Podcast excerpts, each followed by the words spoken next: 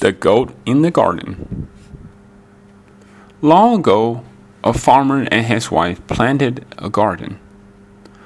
One day, Goat went into the garden. Goat ate the plants. Stop! said the farmer and his wife. But the goat ate and ate. Let's get dog, said the farmer. He'll make goat go away. So dog went into the garden. Dog barked at the goat.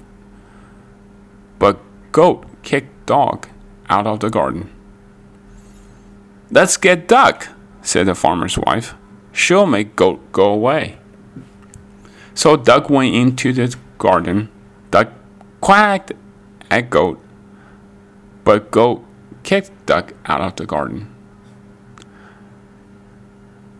Where is cow? said the farmer. She'll kick goat out. So cow went into the garden.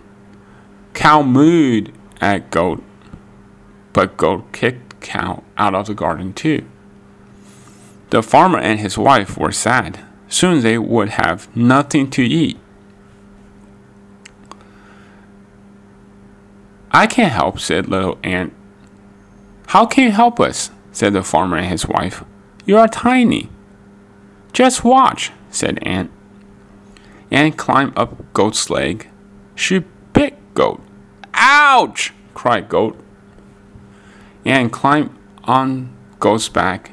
She bit Goat again and again. Ouch! Ouch! cried Goat. Then Goat ran out of the garden. Thank you, little ant, said the farmer and his wife. You are tiny, but you saved our garden. I like it here, said Ant.